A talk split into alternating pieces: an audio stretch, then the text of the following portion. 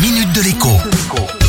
Bonjour à tous. Fin septembre, c'est la période traditionnelle des foires au vin dans les supermarchés. C'est aussi la période pendant laquelle mes confrères journalistes viennent me voir en me demandant est-ce que l'on peut y faire des bonnes affaires? Alors, la réponse que je leur fais est oui, mais à une seule condition ne pas tomber dans le panneau des promotions attrape gogo. Pour faire simple, méfiez-vous des offres un peu trop belles pour être honnête du genre un carton offert pour un carton acheté. Ce sont souvent des vins sans intérêt qui recourent à ce genre d'opération spéciale et vous risquez de payer du vin de table banal au prix, eh bien, du vin de table banal, ni plus ni moins.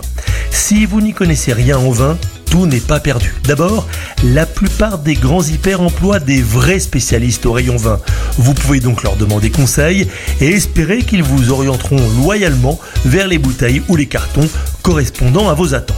Sinon, eh bien, vous pouvez vous servir des médailles, prix et sélections dont certaines bouteilles se parent et se vantent. Mais attention, il y a prix et prix, sélection et sélection.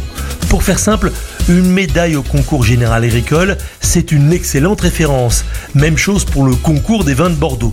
En revanche, d'autres prix fumeux, voire confidentiels, ne veulent pas dire grand-chose. Côté guide, deux références s'imposent. Le guide Hachette, bien sûr, et le guide Gilbert et Gaillard. Un vin recommandé par eux sera forcément un vin de qualité. Maintenant, si vous cherchez des vins originaux, eh bien, rendez-vous plutôt chez un petit caviste.